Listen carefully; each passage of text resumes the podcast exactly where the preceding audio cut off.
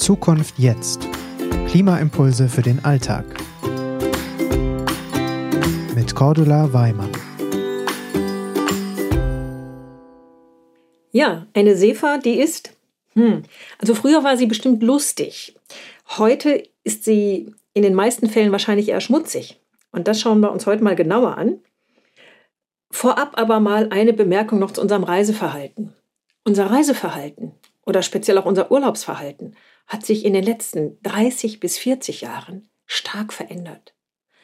Vor 30 bis 40 Jahren, da fuhren wir ein bis zweimal in Urlaub und dann auch meist noch in ein Nachbarland, oft mit dem Auto.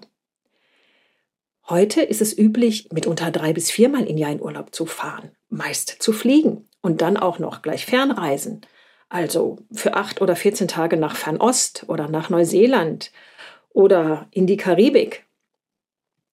Und zwischendurch machen wir dann auch noch kurze Wochenendtrips für drei bis vier Tage, ein verlängertes Wochenende. Und da steigen wir dann auch oft wieder in den Flieger. Und das alles hat ja nicht nur Auswirkungen auf das CO2. Das hatten wir ja uns ganz speziell in dem Podcast Ab auf die Kanaren angeschaut, wo ich auch schon darauf hingewiesen hatte, dass wir Deutschen wirklich Reiseweltmeister sind sondern das hat ja auch enorme Auswirkungen auf die Natur. Und Umweltschützer schlagen jetzt schon lange Alarm, dass eben der Massentourismus an sich für unsere Natur sehr bedrohlich ist. Welche Folgen es konkret für die Natur hat, das schauen wir uns in einem separaten Podcast an. Heute schauen wir uns das Thema Kreuzfahrt an. Und da die Kreuzfahrt auf dem Meer, welche Auswirkungen es für die Natur hat, wenn dann auf einmal Tag für Tag ein Kreuzfahrtdampfer anlegt und zweieinhalb bis 4.000 Menschen innerhalb von einer halben Stunde dort auf das Land strömen, das schauen wir in einem anderen Podcast. Ja, die Werbung, die nennt es so schön, Luxusliner machen Träume wahr. Und das mag auch sein. Aber für die Zukunft unserer Erde und für unsere Kinder, da sind es Albträume. Und was ist denn an einer Kreuzfahrt jetzt wirklich so schlimm, dass wir ihr dazu einen eigenen Podcast widmen? Es ist die Tatsache, dass eine Kreuzfahrt in Fernost momentan die mit Abstand umweltschädlichste Art ist, Urlaub zu machen. Und 2,2 Millionen Deutsche haben in 2018 eine Kreuzfahrt gemacht und es werden von Jahr zu Jahr mehr. Das ist der Grund für einen eigenen Beitrag. Bei unseren Recherchen sind wir schnell auf Kreuzfahrt-Blogger gestoßen, die in nur sieben Jahren 20 Kreuzfahrten unternommen haben. Und ich gehe davon aus, und ich gehe davon wirklich aus, dass diese Blogger, wie auch die anderen Kreuzfahrer, nicht wissen, was sie unserer Erde da wirklich zufügen. Oder dass sie alle keine Kinder und Enkel haben. Das wiederum glaube ich kaum. Ich glaube nämlich nicht, dass Menschen unsere Erde bewusst schaden und zerstören möchten. Und darum jetzt hier ein paar Fakten und erzählt sie gerne weiter. Angetrieben werden diese Ozeanriesen überwiegend mit Schweröl, also so ziemlich das dreckigste, was es gibt. Und nur ganz, ganz wenige Schiffe fahren mit Abgasfiltern. Das heißt, die schmutzigen Abgase werden ungefiltert in die Erdatmosphäre, also hatten wir schon gesagt, die größte Mülldeponie der Welt, geblasen und gefährden damit weltweit Gesundheit, Klima und auch Artenvielfalt. Und selbst als Gast ist man während einer Kreuzfahrt einer Luft ausgesetzt, die im Vergleich zur normalen Luft die 200-fache Menge, also nochmal, die 200-fache Menge an gesundheitsschädlichen Partikeln enthält. Wäre das in Deutschland irgendwo der Fall auf irgendeinem Fabrikgelände, es würde Alarm geschlagen werden. Auf dem Kreuzfahrtschiff setzen wir uns als Kreuzfahrer freiwillig dem aus. Von gesunder Seeluft oder gesundem Urlaub kann also überhaupt nicht die Rede sein. Es gibt mittlerweile sehr, sehr wenige, ich glaube zwei oder drei, gasbetriebene Schiffe. Die sind durchaus umweltverträglicher, aber sie sind bei weitem nicht umweltneutral. Und ihre Zahl ist so verschwindend angesichts der 500 Kreuzfahrtschiffe und der insgesamt 5000 Passagierschiffe, die über unsere Meere kreuzen. Wie sieht das denn jetzt konkret in Zahlen aus? In nur 14 Tagen Kreuzfahrt in Fernost, also inklusive Flug, werden fast so viel CO2 erzeugt, wie sonst pro Person in Deutschland pro Jahr erzeugt wird. also in nur 14 Tagen, fast so viel wie sonst im ganzen Jahr. Wer also zweimal im Jahr auf Kreuzfahrt geht, der hat dann seinen CO2-Ausstoß fast verdreifacht gegenüber anderen.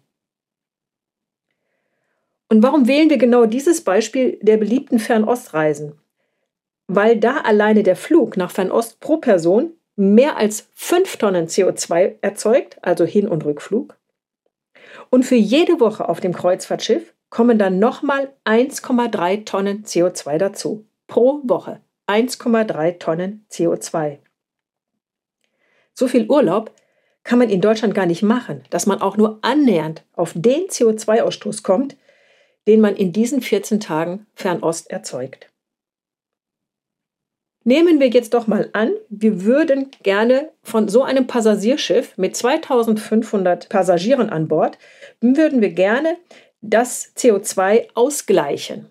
Also die Annahme ist, ein Passagierdampfer, 2500 Leute, alles Gäste, die aus Europa zu diesem Schiff geflogen sind in Fernost. Und dieses Schiff ist jetzt 14 Tage unterwegs.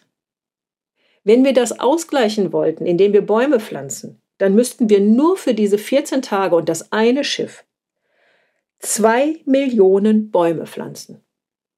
Zwei Millionen für 14 Tage Urlaub. Und jetzt kommt auch noch eine gute Nachricht. Nämlich, Aufgeschoben ist nicht aufgehoben. Schiebe nämlich bitte deine Kreuzfahrt auf. Warum?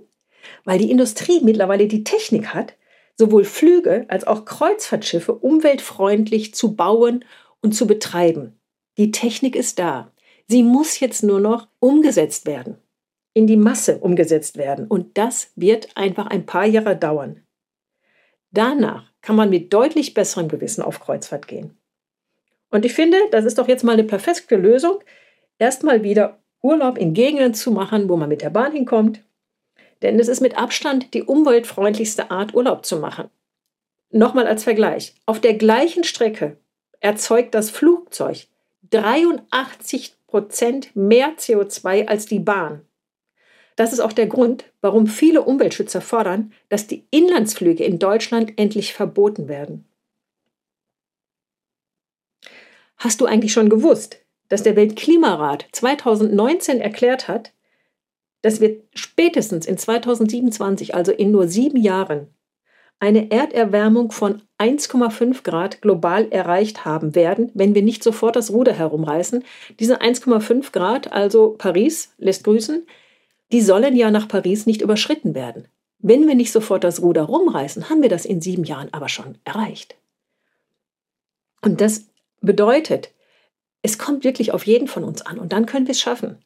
Nur sich jetzt auf die Politik zu verlassen, dass die die richtigen Weichen stellt, das reicht nicht mehr.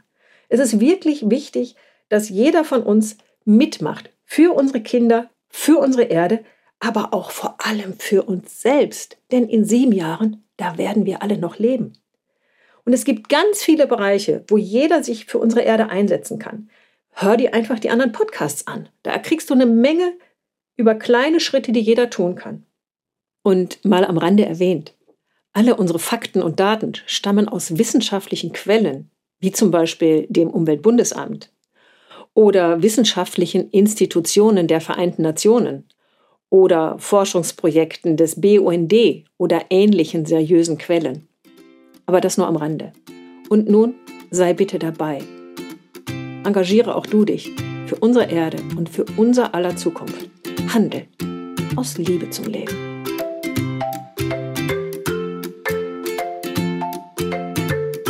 Zukunft jetzt ist eine Gemeinschaftsproduktion der Omas for Future und der Employees for Future in Zusammenarbeit mit Projector. Weitere Informationen, wie du uns unterstützen kannst, findest du in den Show Notes.